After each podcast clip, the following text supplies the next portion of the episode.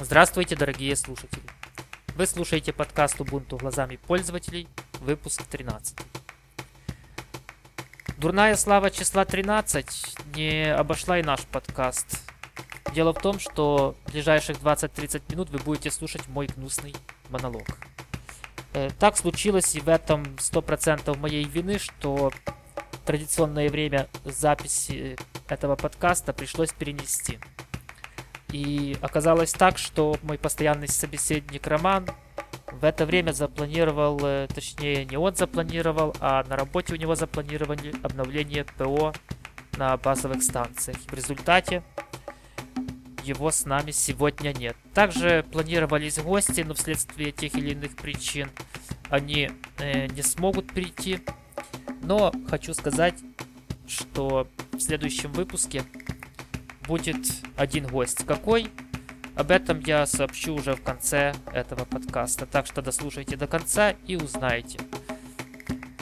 Перейду, наверное, к темам. Тем у нас не то чтобы много, но довольно они такие вкусные. Итак, первая тема поздравительная. Оказывается, что 16 августа Дебиану исполнилось 18 лет. Э, что такое Debian? Это такой довольно большой и популярный Linux дистрибутив, который явился родителем для Ubuntu, которая, лично мое мнение, получила гораздо большую популярность, чем сам Debian. И, кстати, общее число дистрибутивов, которые основаны на Debian, э, примерно около сотни. В далеком 93 году Ян Мердок, это человек, который для Debian означает практически то же, что Markle Shuttleboard для убунтоводов. И так вот, этот Ян Мердок анонсировал свой дистрибутив именно 16 августа. Э, кстати, название дистрибутива, оно состоит из имен э, самого Яна Мердока, а также его жены, ну уже, к сожалению, бывшей жены. А может и к счастью. Пути неисповедимы. Кстати, такой довольно интересный факт, который я почерпнул с Википедии. Оказывается, НАСА использовала Debian на борту шаттла Колумбия. Надеюсь, что авария, которая случилась, э, вследствие которой и прекратились полеты шаттла Колумбия, были не по вине, не по вине Debian. Э, я реально ничего не могу сказать о Debian, так как им не пользовался, но Пускай разработчики и основатели этого прекрасного дистрибутива примут мои искренние поздравления. А следующая тема... Следующая тема холиварная. Оказывается, Microsoft говорит, что Linux, Linux для них совершенно не опасен. Эта позиция отображена в одном из финансовых отчетов корпорации. Э, я долго думал, почему так произошло, что плохого случилось с Linux за последнее время. Потому что если я буду говорить об успехах, то это будет немного с моих уст. Да даже немного таки хорошо, не объективно. Э, поговорим, наверное, о Linux десктопах, потому что в области серверов Microsoft э, продолжает признавать, что Linux выглядит гораздо сильнее. Итак, что же плохого случилось? Если вспомнить события недавних лет, то с таких громких, наверное, то, что Маэма умерла. Маэма это дистрибутив, который э, раньше назывался Moblin. Он был предназначен для мобильных устройств, смартфонов и также для нетбуков. Ну, в принципе, нетбуки как класс потихоньку умирают, а за смерть Маэма, наверное, надо сказать спасибо Nokia. Насколько я знаю, только недавно был выпущен телефон, в котором есть Маэма, и официально было заявлено, что в принципе это и есть, э, что это был первый и последний телефон с Linux от Nokia. Что я могу хорошего сказать о Маэма? Наверное, то, что на моем нетбуке она грузилась, имеется в виду операционная система, грузилась примерно секунды 3-5, ну точно не больше 5 секунд, то есть за 5 секунд я получал рабочую систему. Она выглядела дов довольно красочно, в принципе, желающие могут набрать в гугле слово Маэма и посмотреть, перейти на страницу проекта и посмотреть на скриншоты. Поверьте, оно и в действительности было так красиво, как и на тех скриншотах. Но мы рассматриваем, что же плохого случилось с Linux за последних пару лет. Э, второе, что мне кажется, тоже является причиной э, такого, скажем, понижения уровня опасности Linux для Microsoft, это то, что не было никаких громких шагов по увеличению популярности Linux. Я ни разу не видел рекламы дистрибутива, как вот, допустим, сейчас или в последнее время рекламировалась Samsung Galaxy Tab. Э, Android, э, мне кажется, тут не в счет э, реклама телефонов с его, потому что почти что никто даже и не догадывается, что внутри там бежит Linux.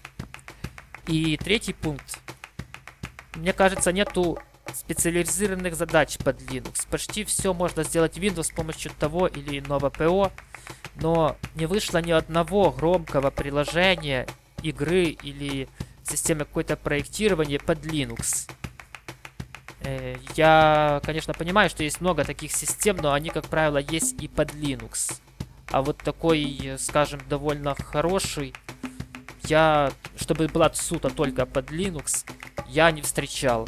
Но мне кажется, тут вопрос в деньгах, потому что для того, чтобы разработать действительно очень хорошую, вылизанную э, программу, тут, естественно, надо, надо людей проспонсировать. Сами понимаете, на энтузиазме программы, конечно, пишутся, но когда этот энтузиазм еще и подкреплен хорошими финансами, то оно пишется гораздо быстрее и гораздо качественнее.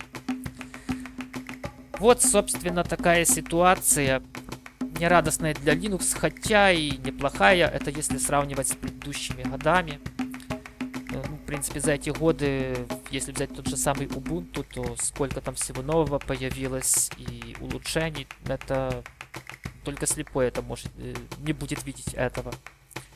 Э, потенциал в свободных операционных системах, безусловно, есть. А то, что Microsoft прячет голову в песок, мне кажется, ситуации не изменит. Перейду уже к третьей теме. А третья тема, третья тема, если кратко, звучит так. Motorola захот... захотела съесть кусочек патентного пирога, а вот Google решил этот кусочек съесть сам. Ситуация следующая.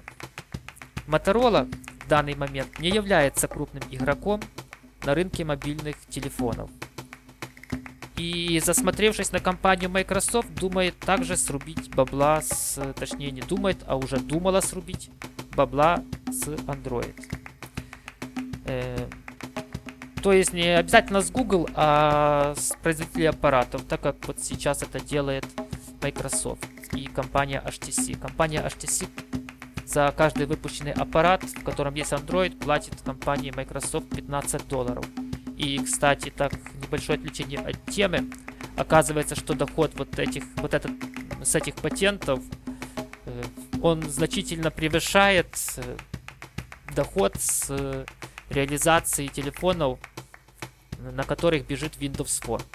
Так что это довольно такой примечательный момент. Ну, Google, конечно, эта ситуация сильно не понравилась. И буквально прошло 1-2 дня с этой новости. И они быстренько решили купить Motorola Mobility. Это э, лаборатория, это один из подразделов Motorola. Понятно, что вместе с покупкой подразделения этого во владение Google приходят и все патенты на разработки Motorola в области мобильных телефонов, мобильной связи. А так как Motorola является ветераном э, в данной области, то сами понимаете, патентов там очень и очень много. Сделка уже одобрена между компаниями, имеется в виду между компанией Google и компанией Motorola. Но еще надо два решения антимонопольных комитетов США и Евросоюза. Э, многие, кстати, компании одобрили этот шаг. LG, HTC, Samsung. Но это такие громкие компании. Э, лично мне кажется, что Google тут пытается аккуратно обезопасить себя от патентных нападений. потому что в области мобильных телефонов э, имеется в виду там, где затрагиваются их интересы и интересы их партнеров, у Гугла патентов-то немного. И Microsoft, и Apple тут их делают просто. Естественно, теперь Google уже будет иметь какое-то оружие против. Непонятно еще, для чего будут эти патенты использоваться, для обороны от патентных нападений или наоборот Google пойдет в атаку. Но посмотрим и увидим. Понятно, что каждый старается обезопасить свой продукт от конкурентов, но мне кажется, что Google тут молодец и делает правильный шаг. Телефоны они выпускать вряд ли будут, но вот патентами прикроется, и это будет хорошо. Э, как говорил Роман, спектакль про продолжается, и попкорн пока что выбрасывать рано. И следующая тема тоже о патентах. Оказывается, Маркл Шаттлворд э, дал небольшое интервью. Кстати, в последнее время что-то он много интервью дает. Но его поймали где-то и спросили напрямик о патентах.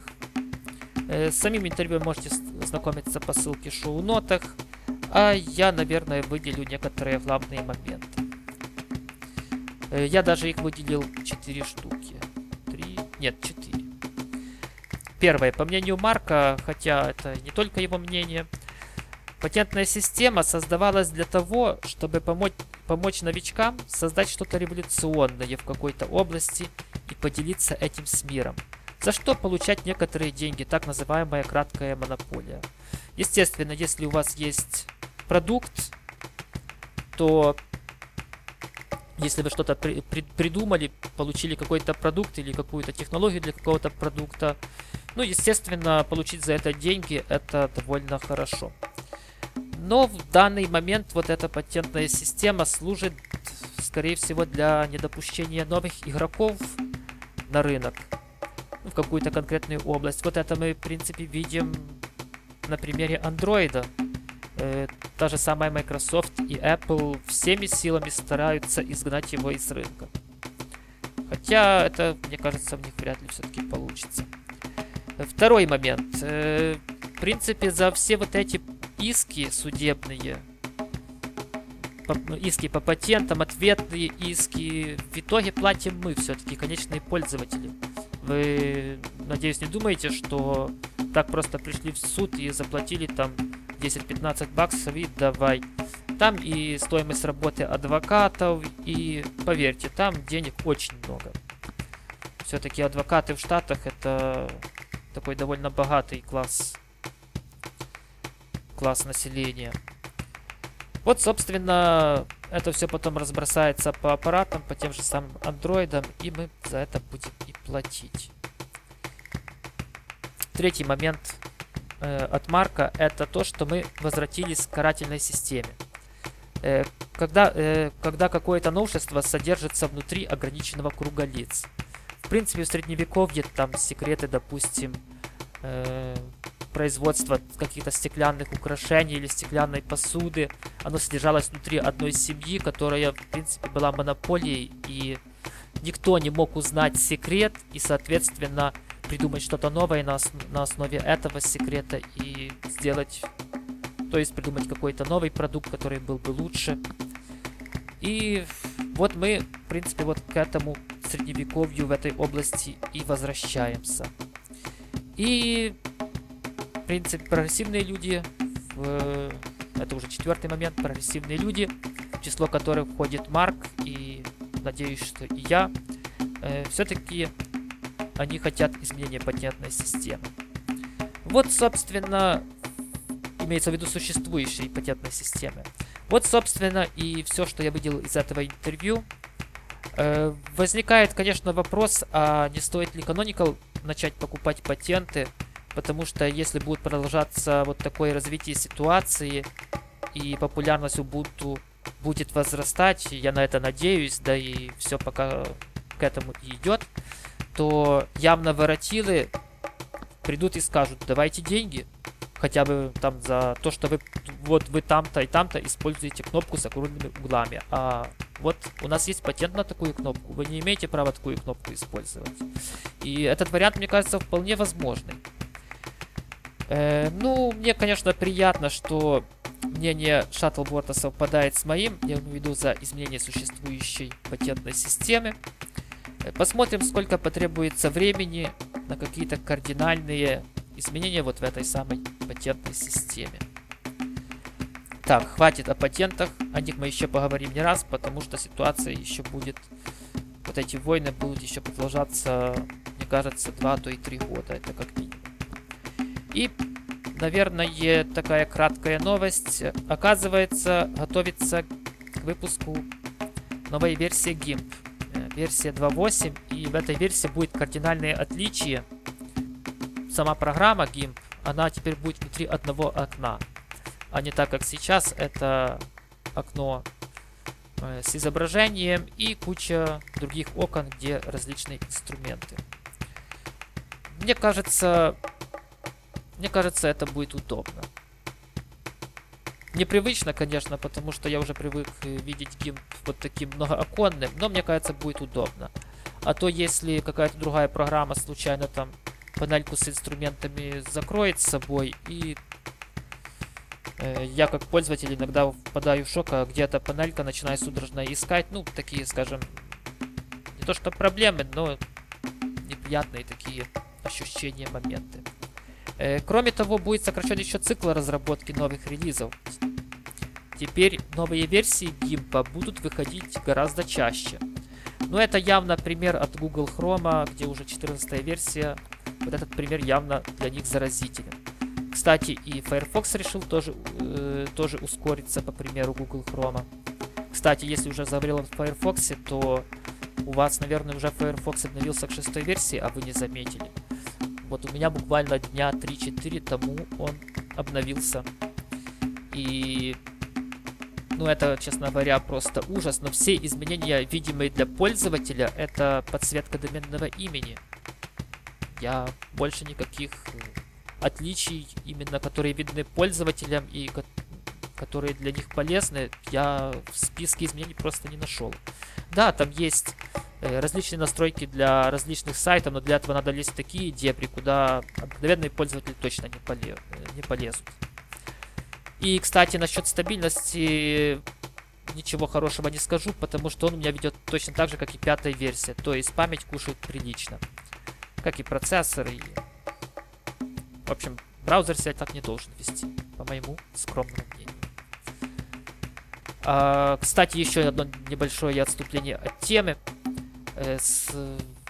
Теперь в окне о программе в Firefox не будет показываться версия Firefox. Там будет просто строчка. Самая новая у вас версия или нет. Вот очередной такой неоднозначный шаг от Mozilla. Мне кажется, что если будет возникла какая-то проблема, первым делом, я имею в виду проблема с Firefox, то первым делом тот, кто будет помогать, спросит, а какая у тебя версия? А человек зайдет и скажет, а у меня она самая последняя. А, вы сами понимаете, если это, допустим, старая ветка дистрибутива Ubuntu будет с, недолго, с, с недолгосрочной поддержкой, то там версия может быть э, после какого-то числа заморожена, и она такая будет уже, сколько вы будете пользоваться этим дистрибутивом. А лезть всякие специальные окна, открывать специальные адреса для пользователя, это, конечно, еще та задача. Э, так, ну вернемся, но вернусь, наверное, к гимплу. Хотя там и говорить о гимпе то больше чего-то нового там и нет. Ну, там, конечно, изменений много, но для конечных пользователей, мне кажется, они э, будут просто набором непонятных слов. Э, лично мне, что я так скажу, как итог, э, кажется, что у гимпа в Linux нет конкурентов, и именно из-за этого он развивается вот так довольно вяло. В принципе, вот все, что я хотел сказать о гимпе. А теперь, наверное, уже к последней теме перейду. Сколько я там уже наговорил? О, у нас сегодня подкаст будет довольно очень скромным по времени, но это, в принципе, и хорошо. Ну, вы сами понимаете, если нет мнения другого человека, то оно все и побыстрее идет. А последняя тема о Гном 3. Тут недавно было интервью с Уильямом Джоном Маккейном, который является одним из разработчиков проекта GNOME 3. Э, вот я, в принципе, читал интервью, еще раз перечитывал. Ну, и все, что я туда выделил, в принципе, это то, что идей у них много, а вот реализация все еще подкачивает. То есть, то не реализовано, то... Э, также в интервью было сказано, э, был озвучен такой момент, что дизайнеров у них, оказывается, как таковых нет, или почти нет. И все, что мы видим, это творчество свободных художников. Вот пришел человек с улицы, нарисовал кнопочку, подошла по общей партийной линии, значит, пошло в дистрибутив. Хотя, я скажу, я так просто вспоминаю последний, последнюю свою встречу с Гном 3, так я бы не сказал, что там такой уже плохой э, дизайн. Конечно, не то, что в Canonical, но тоже и тоже довольно приличный. Кстати, также Маккейн в э, интервью отметил, что разработчики от Canonical стали гораздо меньше привлекать внимание к самому, гном, гном, к самому проекту GNOME.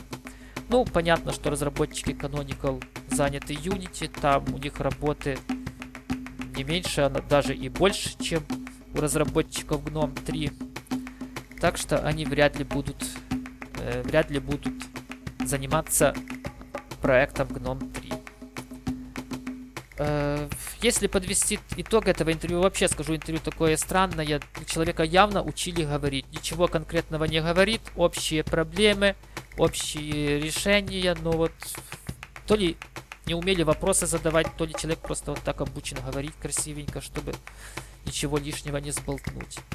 Но могу подвести только краткий итог э, этого интервью. Сами интервью можете прочитать, но, честно говорю, читать его довольно и довольно тяжело, хотя он и на русском языке. Итак, подведу я итог. Э, прежде всего хочу сказать, что Гном по-прежнему мне нравится гораздо больше других оконных менеджеров и даже в том числе и Unity. И я, собственно, надеюсь, что разработчики, это уже пошел второй момент, что разработчики найдут способ привлечь к себе внимание именно своей работой, новыми функциями, которые будут в GNOME 3, и тем юзабилити, которые планируются для конечного пользователя. Собственно, это была последняя тема. На этом все. А теперь обещанный анонс. У нас в следующем выпуске будет гость. И гость это будет непростой. Это разработчик бухгалтерии ISB. Украинский разработчик. Ссылочку на, э, на его сайт я дам, наверное, не в шоу-нотах, а, а в анонсе. Но чуток об анонсе позже. Итак, насчет бухгалтерии ISB. Это, в принципе, бухгалтерия, которая работает под Linux. Хотя в последнее время уже появились версии под Windows. Но, судя по некоторым отзывам, это бухгалтер... вот это... этот комплекс бухгалтерских программ, он довольно успешно работает на некоторых предприятиях. И, собственно, в понедельник после публикации этого выпуска этого выпуска нашего подкаста э, будет сделан анонс на сайте ubuntu.easy.com сразу буквально через минут 15 после публикации подкаста. И где будет объявлено о госте следующего выпуска. И в комментариях к этому анонсу задавайте свои вопросы к гостю. И если ваш вопрос э, будет интересным, то мы его естественно, зададим. Э, кстати, если ваш вопрос совпал с вопросом другого человека, то, то есть вопрос уже задан, то просто нажмите на том комментарии кнопку «Мне нравится». И тогда мы просортируем по популярности комментарии и будем в таком порядке их задавать нашему гостю. Э, гость вот этот, кстати, планировался в этот выпуск подкаста, но в последний момент это все изменилось.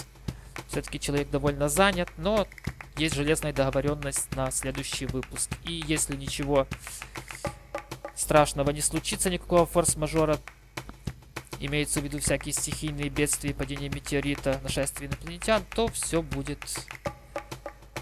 Э, то вы услышите гостя.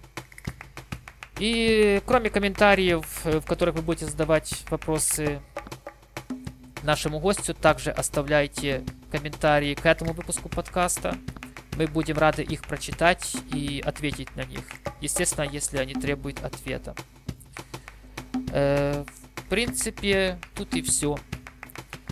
Э, с вами был Роман, как всегда.